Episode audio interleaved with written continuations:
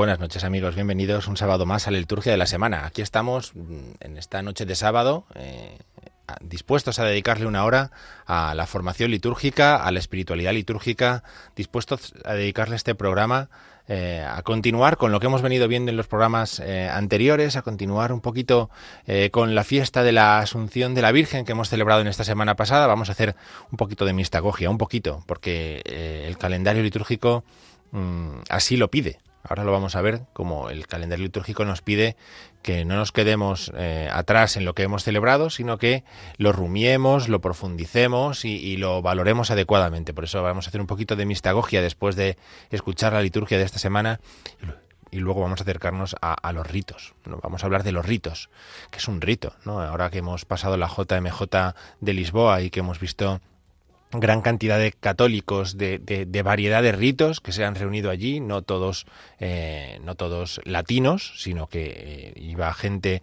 jóvenes de todos los lugares del mundo y hemos podido ver eh, obispos de todos los lugares del mundo, ¿no? La, la, catolicidad de la Iglesia. Pues vamos a hablar un poquito de los ritos, ¿no? Que también es un tema pues que está bastante de moda dentro de lo que es la cuestión litúrgica, bueno, pues nos vamos a acercar un poquito y lo que no nos dé tiempo esta semana, pues nos acercaremos el sábado que viene también a hablar de este asunto de los ritos, a ver qué es, de dónde salen, qué sentido tienen. Eh, bueno, pues todo esto es lo que nosotros vamos a, dedicar este programa de hoy, que es un, un, programa muy interesante. En estas vísperas ya, primeras vísperas de este vigésimo domingo del tiempo ordinario, pues es un tema muy interesante. Eh, para poder entrar en el domingo, para poder entrar en la celebración semanal, en la celebración de la iglesia. Bueno, pues tenemos un programa que nos puede entretener, que nos puede formar, que nos puede ayudar a, pasar un rato entretenido a la luz de la liturgia, a la luz de la enseñanza de la Iglesia también, de cómo la Iglesia ha contemplado eh, pues, eh, su proceder, su manera de celebrar en el tiempo. ¿no? Es un bonito eh, programa el que nos espera si, si lo valoramos, si lo aprovechamos y si disfrutamos tranquilamente, pues mientras estamos sentados en casa o estamos haciendo la cena o estamos dando un paseo por la calle. Ahora hace un, tiempo estupendo, ahora viniendo para, para el estudio, pues hacía un tiempo muy agradable en Madrid. Bueno, pues igual por ahí también tienen un tiempo favorable para dar un paseo y con los cascos, con los auriculares, ir escuchándonos en Radio María. Igual van en el coche, de camino a casa, bueno, pues eh, muchas propuestas para poder escucharnos y para poder acompañarnos o acompañarles nosotros a ustedes en esta noche de programa de, la liturgia de la semana en Radio María. Vamos a comenzar nuestro programa, vamos a ir como siempre hacemos en primer lugar a ver qué nos ofrece la Iglesia para celebrar y para crecer en la fe en esta vigésimo, vigésima semana del tiempo ordinario en la que ya hemos entrado con el rezo de las primeras vísperas. Vamos a ello.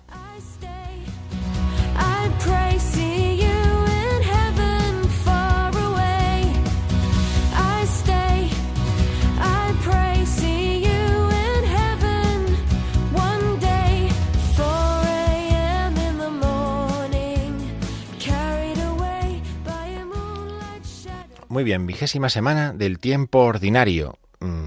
Domingo, mañana es domingo 20 de mm, agosto, día de San Bernardo, aunque ciertamente San Bernardo mañana queda eh, oculto, queda escondido detrás de, lo que es el domingo y la celebración del domingo, ¿no?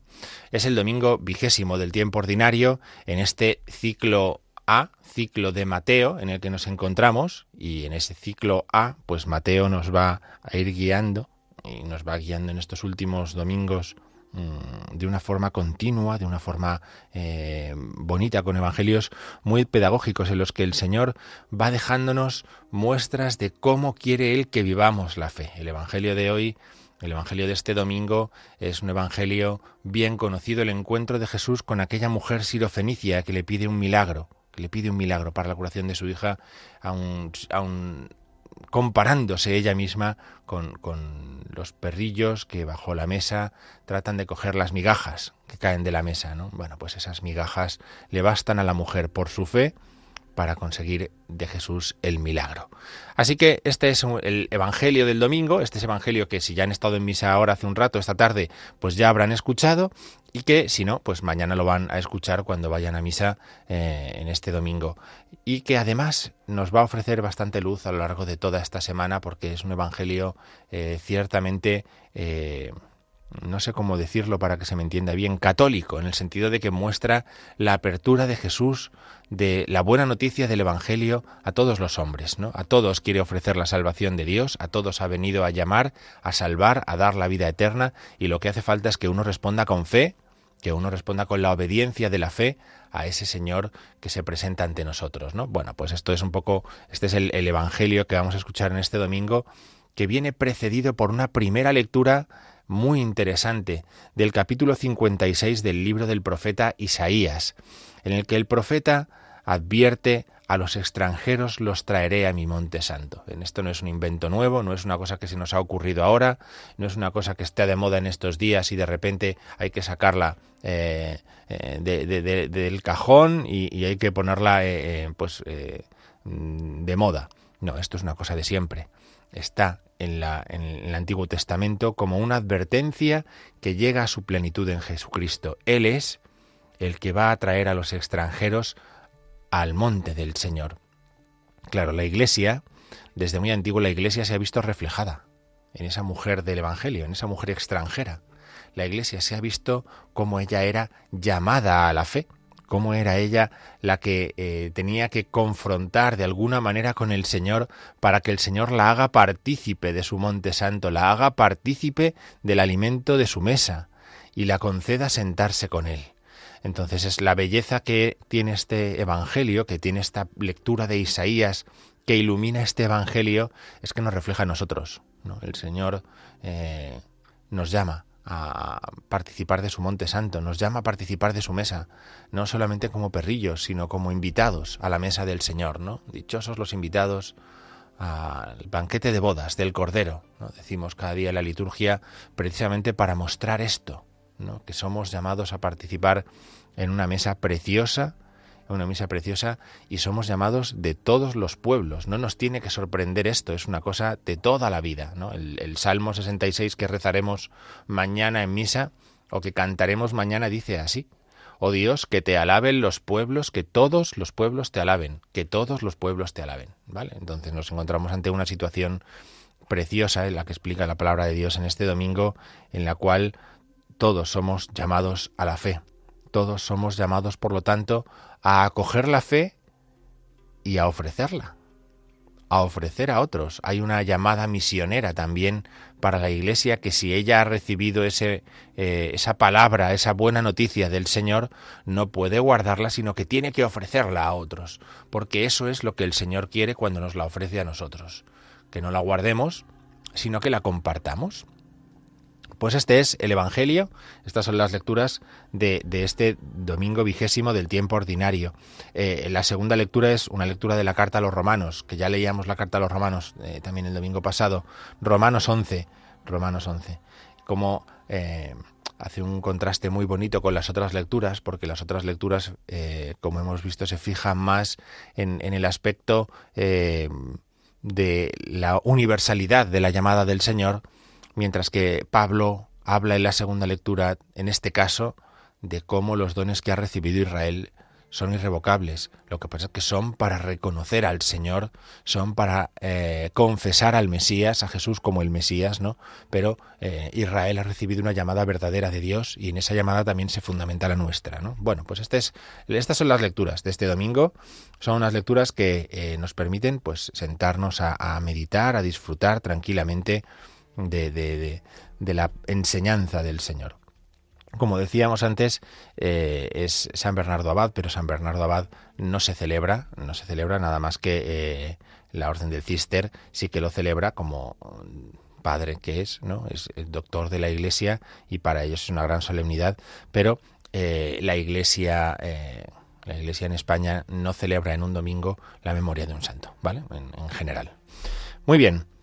El lunes, el lunes 21, el, lunes pasado mañana, vamos a hacer memoria de San Pío X. Nos encontramos eh, ante la memoria de un papa bastante cercano a nosotros en el tiempo. Eh, Pío, Pío, X muere eh, en el año 1914, 1914, es decir, estamos a un siglo, a un siglo de Pío X, que fue un gran maestro y un gran reformador de la liturgia eh, uno de estos que eh, se dio cuenta de la importancia que la liturgia tenía en la vida de la Iglesia y, uno de estos santos que, realmente han mm, apostado por una buena formación litúrgica, por una formación musical. Fíjense la importancia de la música y la liturgia. Pues uno de los grandes escritos de la música y la liturgia en los últimos tiempos, y bueno, pues los últimos tiempos me voy hasta un siglo para atrás, pues es eh, eh, Pío X que escribe Trale Solicitudine, que es una carta, una cartita explicando cuáles son los principios que tienen que regir la música litúrgica. Qué bien nos iría hoy si este tipo de documentos, eh, no son muchos, pero los que hay son muy claros, los mantuviéramos y los leyéramos y los eh, profundizáramos en las iglesias, eh, en los grupos de liturgia y, y en, los coros parroquiales también, para saber por dónde va la cosa en el magisterio de la Iglesia con respecto a la música, ¿no? que son temas que a veces pues, tenemos un poco más despistados. ¿no?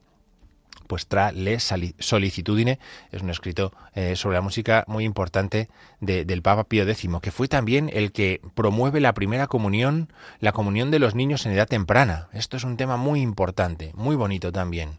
¿No? Él es el que recupera todo esto en un tiempo en el que la, comunión frecuente eh, estaba mm, lejos, lejos de la voluntad del pueblo y lejos también eh, de, la, de la costumbre, ¿no?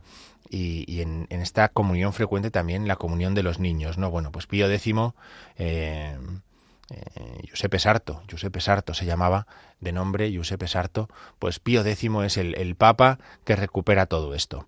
Nos hemos detenido un momento porque es un papa, pues que como decíamos al principio, ha trabajado el tema de la liturgia, se ha preocupado por el tema de la liturgia y ha ofrecido enseñanzas acerca de la cuestión litúrgica. La cuestión es, que es el lunes, el lunes eh, el 21 de agosto, cuando haremos la memoria de San Pío X Papa. San Pío X Papa. Eh, San Pío X mete en el misal una misa mmm, votiva de Cristo sacerdote que luego retomarán las oblatas de Cristo sacerdote también para hacer su fiesta, ¿no? Y entonces eh, es un papa muy venerado, pues en estos ámbitos también de la liturgia, en los que nosotros hemos hablado tantas veces de la importancia que tiene el sacerdocio de Jesucristo para comprender la liturgia, ¿no? Bueno, pues, pues mm, es, es un papa ciertamente muy interesante en este tema, aunque mmm, muy poco leído, ¿eh? muy poco leído eh, en, en, en general en la Iglesia. Bien. Para las lecturas, para las lecturas de la palabra de Dios de estos días, nos vamos a encontrar en el Antiguo Testamento con el libro de los jueces. ¿Recuerdan de dónde venimos esta semana pasada? ¿Recuerdan que venimos de, la historia del pueblo de Israel en, en, en los tiempos de, Josué, en el final de, del gobierno de Moisés a las, a las, puertas de la tierra prometida, ¿verdad? Bueno, pues después de eso viene el tiempo de los jueces, entonces eh, eh, no, nos vamos a ir un poquito más adelante en la historia para leer en estos días el libro de los jueces, ver quiénes son esos jueces, que en el fondo han sido pues unos guías del pueblo, ¿no? Han sido jefe, gente que ha eh, por sus decisiones o por la tarea que les ha tocado realizar eh, o por un hecho concreto, como vamos a ver en algún caso en estos jueces en, en la liturgia de la palabra, han sido convertidos en auténticos referentes, referentes para el pueblo eh, en un momento difícil, eh, en un momento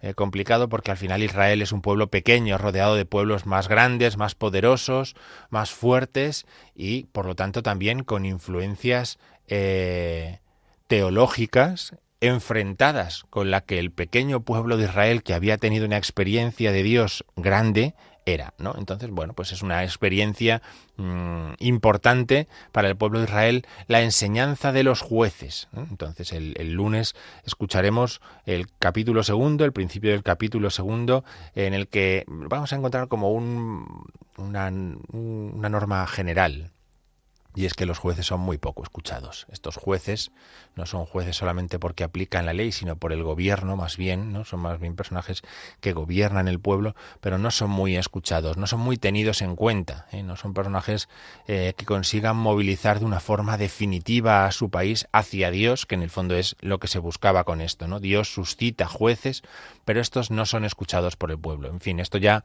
viene de antiguo, ¿verdad? Ya le ha pasado a Moisés, ya le ha pasado a Josué, les pasará después a los reyes, les pasará después a los profetas. Bueno, esta es la historia eh, que nos acompaña durante toda nuestra vida. Bueno, pues la vamos a escuchar en el libro de los jueces. En el Evangelio vamos a leer Mateo 19, 16, 22, aquel joven rico que se acerca a Jesús a decirle qué tiene que hacer para, para, para poder ser perfecto, para poder entrar en el reino de los cielos, ¿no? Bien, el martes 22 vamos a hacer memoria de eh, la Virgen María, la bienaventurada Virgen María Reina. Es también memoria, una memoria de la Virgen en un martes. Luego vamos a hacer un pequeño eh, paréntesis en el tema de hoy para hablar, como decíamos al principio, de, de, la mistagogia de la fiesta de la Virgen de la semana pasada y la vamos a relacionar con esta. Lo vamos a hacer después. Las lecturas, desde luego, son las lecturas de, que corresponden al tiempo, al ciclo ordinario, Escucharemos el libro de los jueces, vamos a ver hablar de Gedeón. ¿Quién es este Gedeón? ¿Quién es este Gedeón? ¿Qué importancia tiene incluso para nosotros en nuestra memoria de la Virgen María? Vamos a hablar, eh, vamos a ver qué nos dice Gedeón o qué le sucedió a Gedeón para que nosotros al hablar de Gedeón nos acordemos de la Virgen María. Y después el Evangelio Mateo 19 eh, continúa con los versículos siguientes, después de que el joven rico haya dejado plantado al Señor, pues Jesús se lamenta y le dice pues que a algunos les va a ser muy difícil, muy difícil poder seguir al Señor si no están dispuestos a dejar aquello que tienen, aquello que se les ha dado eh, y aquello con lo que viven cómodamente. ¿no? ¿Cuántas veces hemos dicho en este programa de la liturgia de la semana que la liturgia y la comodidad están muy reñidas, ¿verdad? Lo hemos explicado muchas veces. La liturgia y la comodidad están muy reñidas. Si queremos una misa cómoda, seguramente no hagamos aquello que la liturgia desea, ¿no? Y esto es así porque la liturgia es la fe puesta en acto y por lo tanto eh, eh, la fe y la comodidad están muy reñidas, ¿no? Entonces, bueno, pues aquí este es el lamento de Jesús en el Evangelio del martes, es este.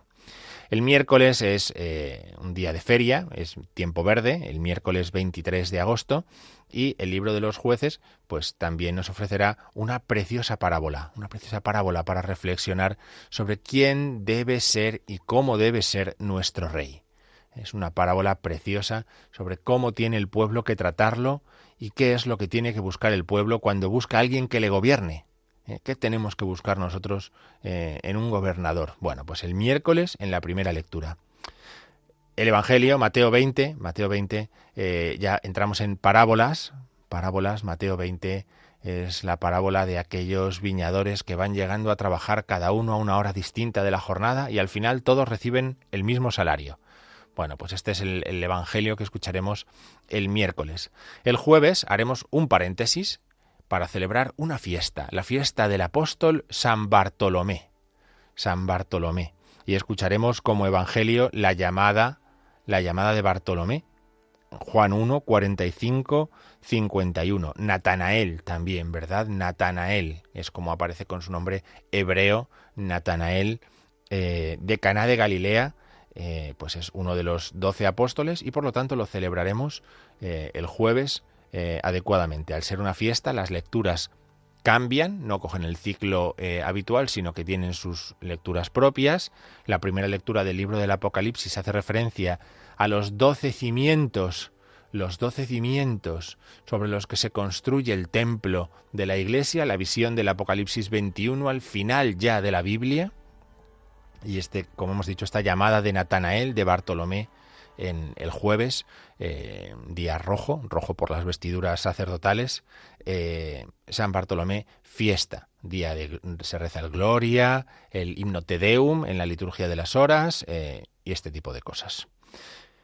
El viernes, viernes 25, es día ferial, aunque se puede hacer memoria de San Luis de Francia, hay mucha gente que tiene devoción, pues este es el día, o San José de Calasanz, ¿no? Pues maestros también, pues este día en el viernes 25. La primera lectura dejamos el libro de los jueces y entramos en el libro de Ruth, un personaje muy interesante, Ruth. Pues la primera lectura nos va a hablar de quién es Ruth, quién es Noemí y, qué es lo que les sucede a estas dos mujeres. La primera lectura del próximo viernes 25 de agosto. Y el Evangelio es el primer mandamiento. Jesús deja una enseñanza a aquellos que quieren seguirle que mm, trae el primer mandamiento del libro del Deuteronomio, porque ese mandamiento no solamente está vigente, sino que en Cristo alcanza su plenitud. El sábado 26, el sábado que viene, haremos memoria de Santa Teresa de Jesús, Jornet e Ibars, virgen. Es la fundadora de las Hermanitas de los Ancianos Desamparados y es eh, una gran solemnidad para ellas el resto hacemos memoria. Solamente la ciudad de Almería, en este sábado próximo, eh, celebrará la fiesta de Nuestra Señora del Mar. ¿eh? Pero eh, el resto hacemos la memoria de Santa Teresa de Jesús, Jornet e Ibars. Las lecturas son la lectura de Ruth también, la lectura de Ruth. Vamos a escuchar eh, en definitiva en este día, porque Ruth es un libro muy corto, el libro de Ruth es una historia muy cortita, y vamos a escuchar dos pasajes, uno el que escucharemos el viernes y otro este del sábado, en el que vamos a ver dónde está la importancia de Ruth. Se nos va a descubrir el sábado en voz la importancia que tiene este libro de Ruth. Y el Evangelio Mateo 23, eh, donde Jesús advierte a los suyos de que no pueden ser, no pueden ser como los fariseos, sino que ellos tienen que ser de los que hacen aquello que dicen y dicen aquello que el Señor les ha dicho. Esta es, por lo tanto, la liturgia de esta semana vigésima del tiempo ordinario, porque el sábado que viene por la tarde, pues ya será mm, vigésimo primera semana del tiempo ordinario. Nos encontramos como hoy, pero nos encontraremos como hoy, pero dentro de una semana, ¿no? Bien, pues esta es la, esta es la, el recorrido que hemos hecho por la liturgia de la semana es este. Esta es la semana vigésima del tiempo ordinario y esto es lo que hemos podido eh, escuchar, en, lo que vamos a escuchar a lo largo de estos próximos días de una manera eh, ordenada, de una manera eh, serena. Yo les recomiendo pues que aprovechen también los que estén de vacaciones para dedicarle un tiempo mayor, un tiempo mayor a, pues a todo esta, a toda esta reflexión sobre la liturgia de la palabra. Vamos a meter un poquito de música ahora, metemos un poquito de música, vamos a meter un poquito de música clásica.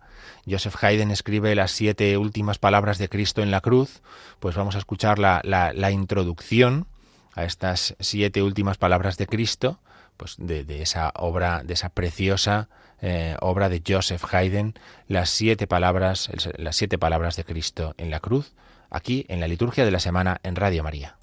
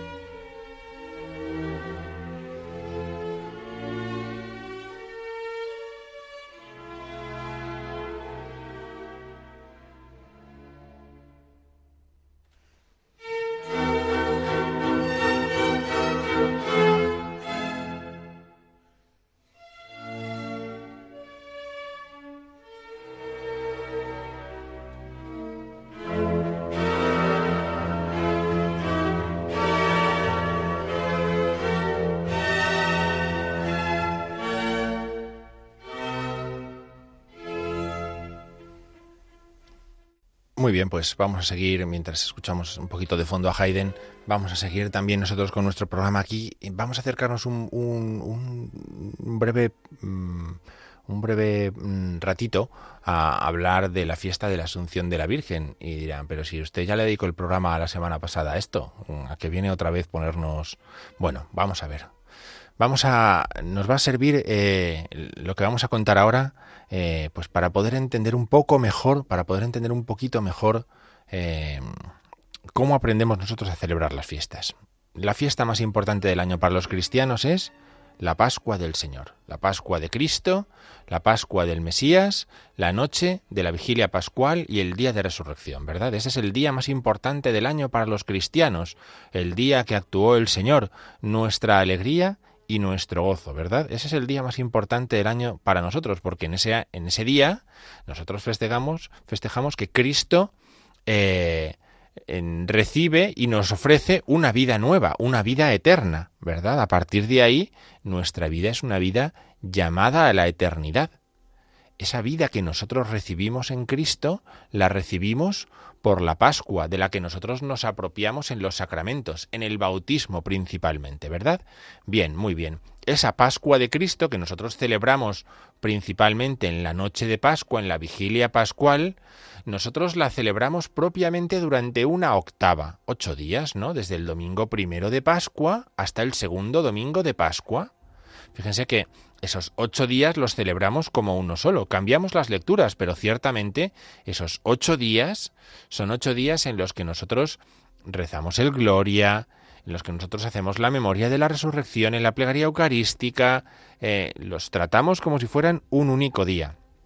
La tradición del pueblo de Israel es que las fiestas se celebran durante ocho días, una octava, ¿vale? Una octava porque es como una entrada en una vida nueva. La creación se realiza en siete días, el octavo significa una vida nueva. Bueno, pues esos ocho días de la creación, esos ocho días con la nueva creación, son los ocho días que dura una fiesta. Y la fiesta de Pascua nosotros asumimos esa forma de celebrarla y la celebramos durante ocho días. Comenzamos con la vigilia pascual el primer domingo de Pascua, ¿verdad? Y hasta el domingo siguiente, domingo segundo de Pascua, nosotros estamos celebrando el misterio de la resurrección del Señor como si se tratara de un solo día. De hecho, utilizamos durante toda esa semana una palabra muy importante que es hoy, ¿verdad? Hoy.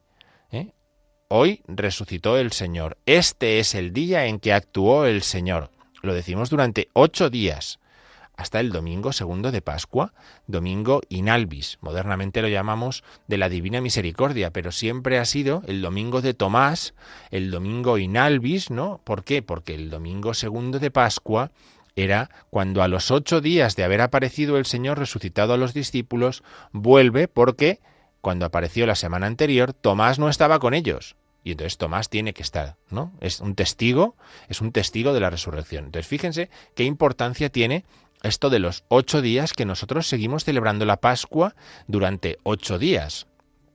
Me voy a otro día del año, ¿no? Otro día de nuestro calendario, el día de Navidad.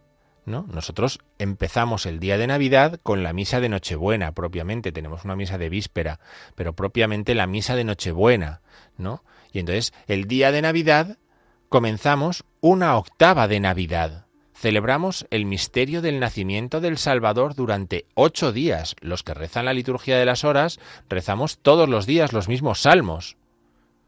¿Por qué? Pues porque estamos celebrando ocho días como uno solo. ¿Y dónde cerramos esa octava?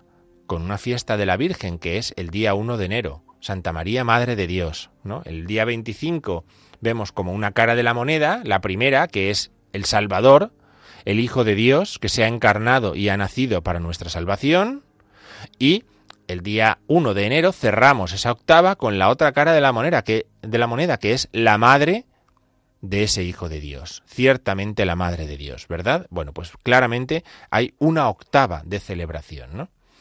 La Iglesia entiende que esta es la forma de celebrar las grandes fiestas, con una octava. Una octava, ¿no? Se me ocurre ahora también, pues por ejemplo, ¿Cómo cerramos el tiempo pascual?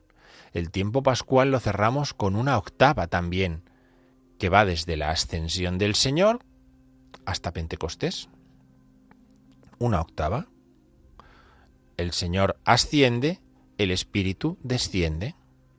Una octava es la forma propia de celebrar las grandes fiestas.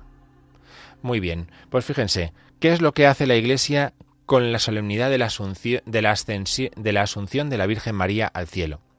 Pues lo mismo, una octava. Dice, esta fiesta es muy importante. ¿Por qué es una fiesta muy importante? Porque es la Pascua de María. María pasa de este mundo al Padre. Pascua significa paso, ¿verdad? Es el paso de este mundo al Padre, la Pascua de María. María pasa de estar entre nosotros a estar en el cielo, en cuerpo y alma, como Cristo. Nadie más que ellos están así en el cielo, en cuerpo y alma, Cristo y su Madre la Virgen. Él en la ascensión, que es el misterio de la resurrección, de la Pascua, ella en su asunción, que es la Pascua de María. Y entonces decimos en la iglesia, ¿y cómo vamos a celebrar la Pascua de María? Sino como hemos celebrado la Pascua del Señor, con una octava. Y la iglesia nos ofrece una fiesta de la Virgen María para cerrar esa octava de la Asunción. Ciertamente, nosotros no asimilamos totalmente la Asunción de María con la resurrección de Cristo, porque Cristo es el Hijo de Dios, Dios verdadero de Dios verdadero, y hombre verdadero, plenamente hombre. María es mujer, plenamente mujer, ella no es Dios. Por eso, la liturgia nos explica esto, nos lo enseña también viendo cómo en la octava de la resurrección del Señor, nos encontramos con las lecturas de la resurrección del Señor, mientras que en la Pascua de María y en la octava, que son estos días en los que estamos, no hemos hecho ese cambio. No tiene la misma importancia, el mismo nivel la resurrección del Señor por la que nos viene la salvación, que la Pascua de María, que es una consecuencia de la resurrección del Señor. Bien, entonces la Iglesia dice, pues a los ocho días de celebrar que la Virgen María ha sido asunta al cielo, vamos a celebrar que ella ha sido asunta al cielo como reina y señora de todo lo creado. Y entonces a los ocho días, el día 22, nos ofrece la memoria de Santa María Virgen, reina de todo lo creado es un poco eh, poner en dos fiestas algo que la devoción popular reza en el rosario. Cuando rezamos el rosario, eh, rezamos el cuarto misterio de los misterios gloriosos, eh, decimos que la Virgen es asunta al cielo. Y el quinto misterio sería esta fiesta del día 22, esta memoria del día 22, es que es asunta al cielo como reina y señora de todo lo creado. Es coronada puesta a la derecha del rey, la madre del rey es puesta a la derecha del rey, ¿vale?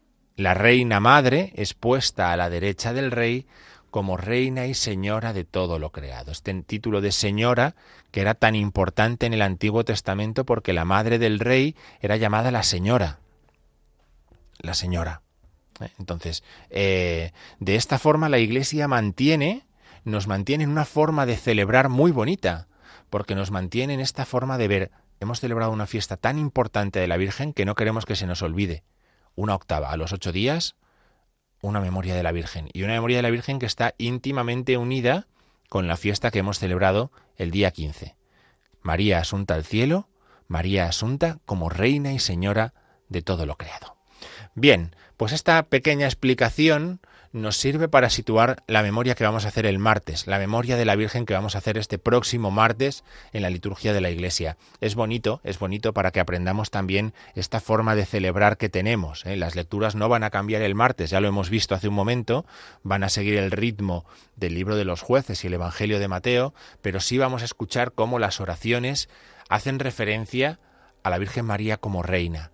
¿Eh? Y viene bien que nosotros sepamos situar esta memoria en el ámbito de la gran fiesta de la Virgen que hemos celebrado el día 15.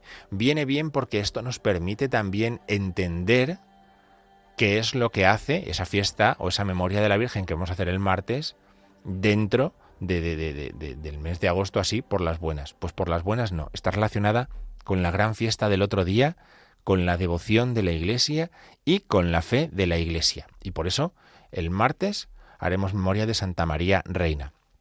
Si seguimos las enseñanzas que, por ejemplo, Juan Pablo II nos ha dejado en referencia al rezo del Rosario, ¿no?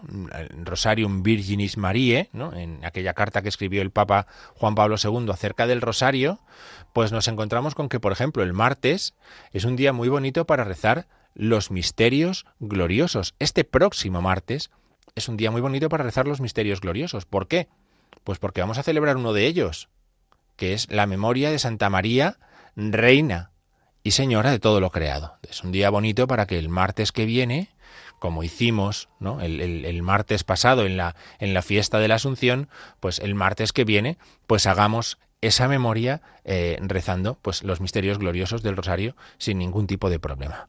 Bueno, pues esta explicación ha llegado hasta aquí. Vamos a escuchar un poquito de música Vamos a escuchar la banda sonora de una de las películas eh, de moda en el momento, eh, ahora, que es eh, Oppenheimer, la última película de Christopher Nolan. Escuchamos un poquito de la banda sonora de esta película y seguimos aquí en la liturgia de la semana. Vamos a hablar un poquito de los ritos. Madre mía, cómo vamos de, de tiempo. Bueno, empezaremos a hablar un poquito de los ritos y ya la semana que viene seguiremos hablando de los ritos aquí en la liturgia de la semana. Escuchamos la música y continuamos.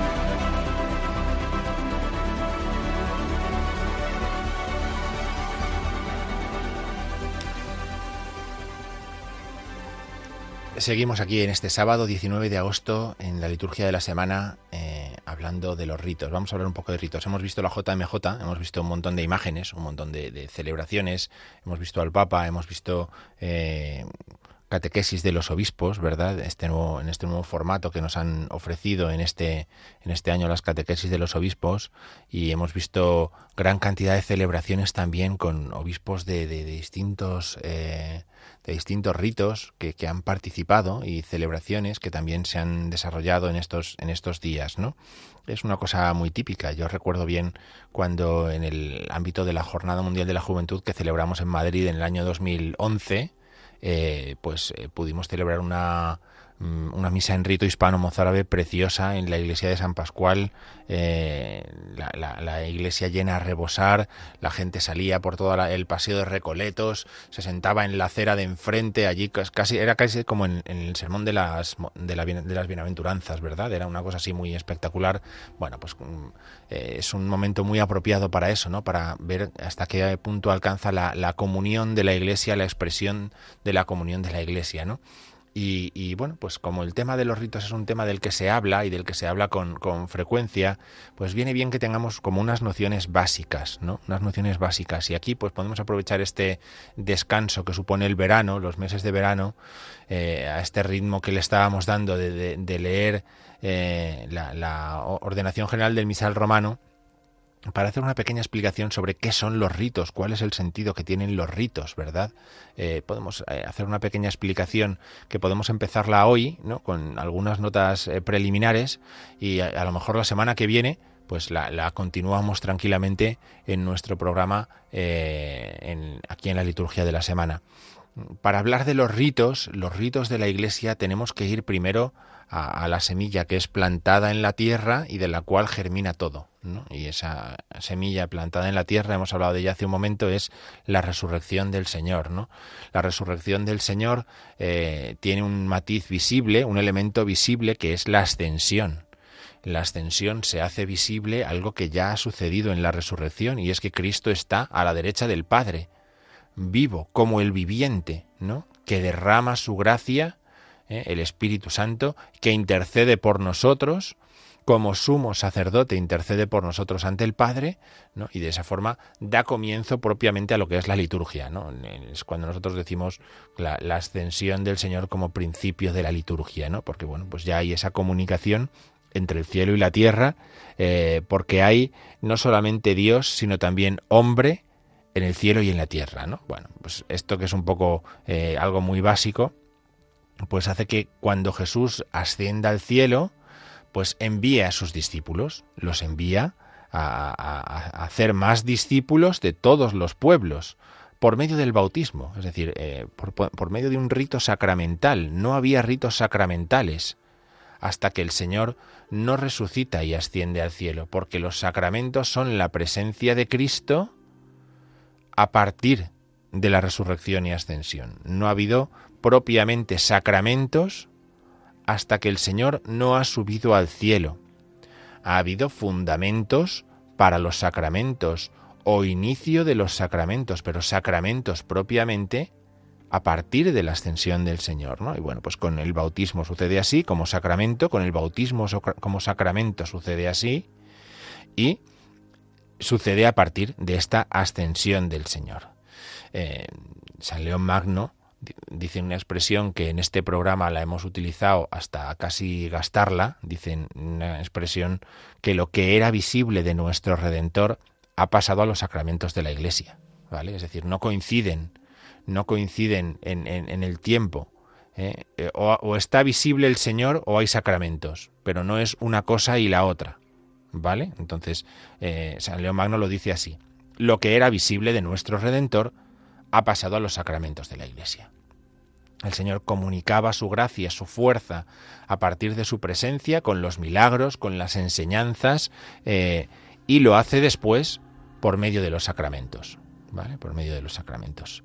Eh, por eso es por lo que el Vaticano II dice también en Sacrosantum Concilium 7 que Cristo está siempre presente en la vida de la Iglesia. Cristo está siempre presente en la vida de la Iglesia. ¿vale? Estas cosas que las tengamos en cuenta eh, nos ayuda a, comprender qué son los sacramentos, qué son los sacramentos. Aquí en Radio María se explica muy bien eh, qué son los sacramentos en la vida de la Iglesia, la importancia que tienen los sacramentos. Eh, pero esto le da un sentido expresiones como haced esto en memoria mía. Cristo va a seguir haciéndose presente por la memoria que la Iglesia haga de Él en la celebración sacramental. Esto es eh, catequesis, no voy a decir que de primera comunión, pero de confirmación. ¿Vale? Esto es algo que nosotros tenemos muy claro. ¿Qué es lo que sucede? Que eh, esa comunión que el Señor nos promete, hace de esto en memoria mía, esa comunión, ese quedarse con nosotros, escuchábamos en el Evangelio esta semana, donde dos o tres están reunidos en mi nombre, estoy yo en medio de ellos, esa comunión se expande a lo largo del espacio y del tiempo, en toda la vida de la Iglesia, se expande a lo largo del tiempo. Y se expande por todos los lugares. Es decir, eh, en, unos años, y nos lo dice así el libro de los Hechos de los Apóstoles, las cartas de San Pablo, el Evangelio se ha mm, difundido por todo el, mar Mediterráneo. Y, poco más de en el siglo II, el Evangelio ya ha llegado de Siria hasta Córdoba o de Colonia hasta Cartago. ¿Por qué? Pues porque para eso están los caminos del Imperio Romano que tanto han facilitado a los primeros cristianos la difusión de la fe, la difusión del Evangelio. Mm.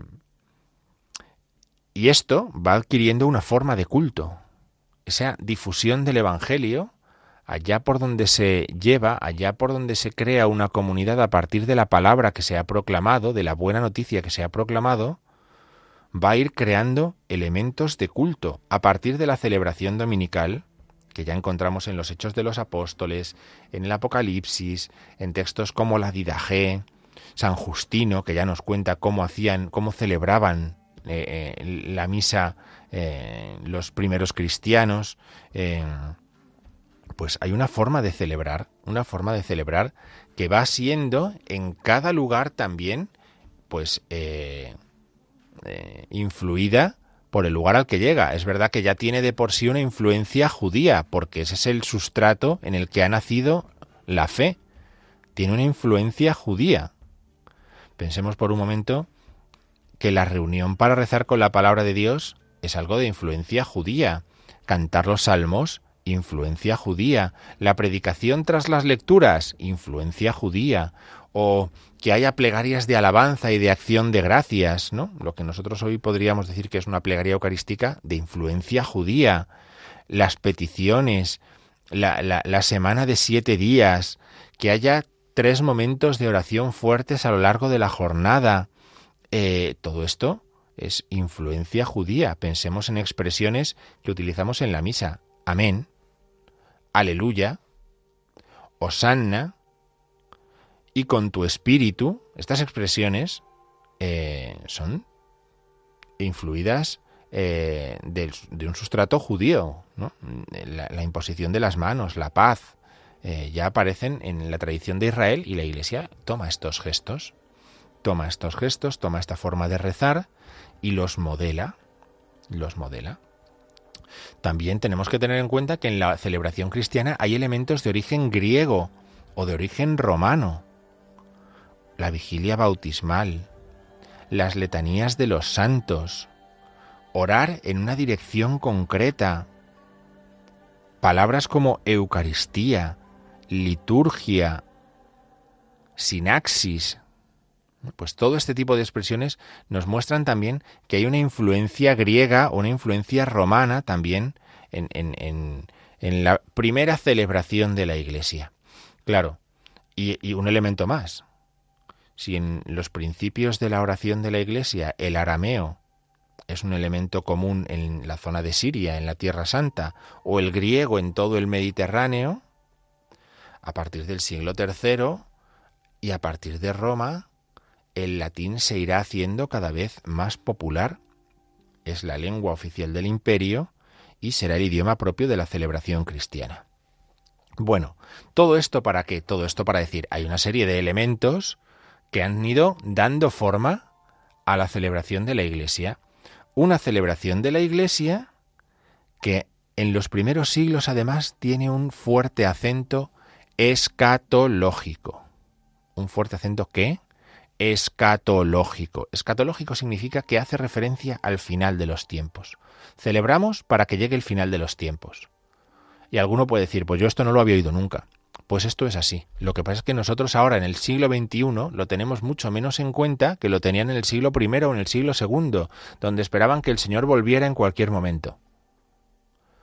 Nuestra celebración tiene un fuerte acento escatológico, nos habla del final de los tiempos. No celebramos para quedarnos aquí, celebramos para que el Señor vuelva y nos lleve al cielo. Para eso celebramos. Entonces, todos estos elementos hay que tenerlos en cuenta a la hora de comprender la celebración en los primeros siglos de la Iglesia. Suponen un movimiento de expansión, ¿no? Hay un movimiento de expansión, de difusión del Evangelio por todos los lugares. Pensemos en un mapa de Europa, del norte de África, eh, del, del, Medio Oriente. Pensemos en la difusión del Evangelio por todos los lugares, ¿no? Pero a la vez con una fuerza que mantiene esa difusión en equilibrio y es una fuerza que podríamos llamar centrípeta y es, pero no podemos separarnos de confesar lo que creemos, lo que hemos recibido. Así encontramos que tenemos una tradición y a la vez un anuncio del Evangelio que se extiende. Bien, no vamos a hablar mucho más de esto. Estos son los principios de los ritos. Vamos a dejar propiamente los ritos para la semana que viene, ¿eh? porque ya viendo la hora en la que estamos, eh, vamos a dejar los ritos para la semana que viene.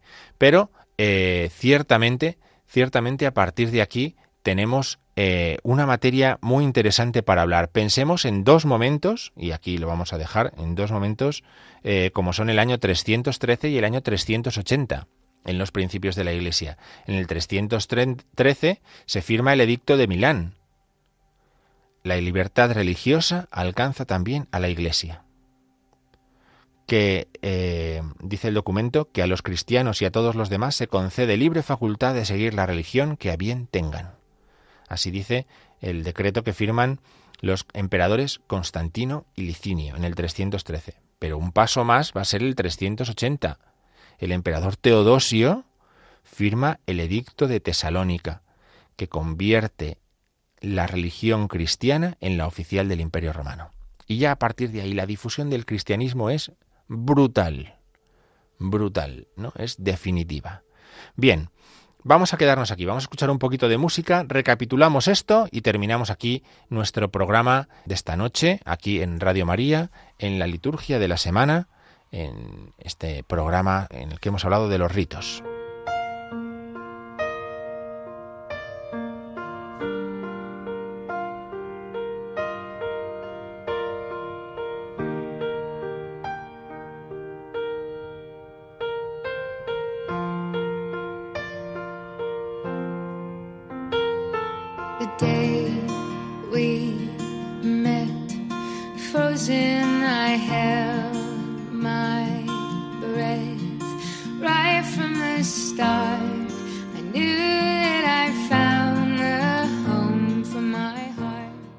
Pues hasta aquí ha llegado la liturgia de la semana, en esta semana vigésima que vamos a comenzar, que estamos comenzando, vigésima del tiempo ordinario.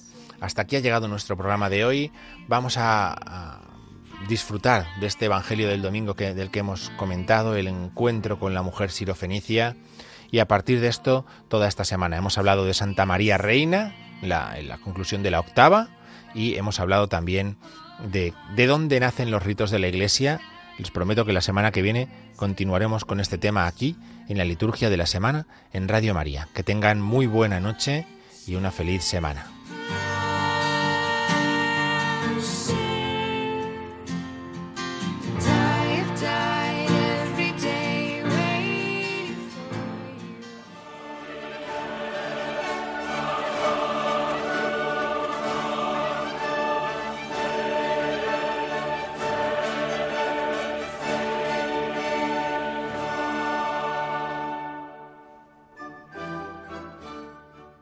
Han escuchado la liturgia de la semana con el padre Diego Figueroa.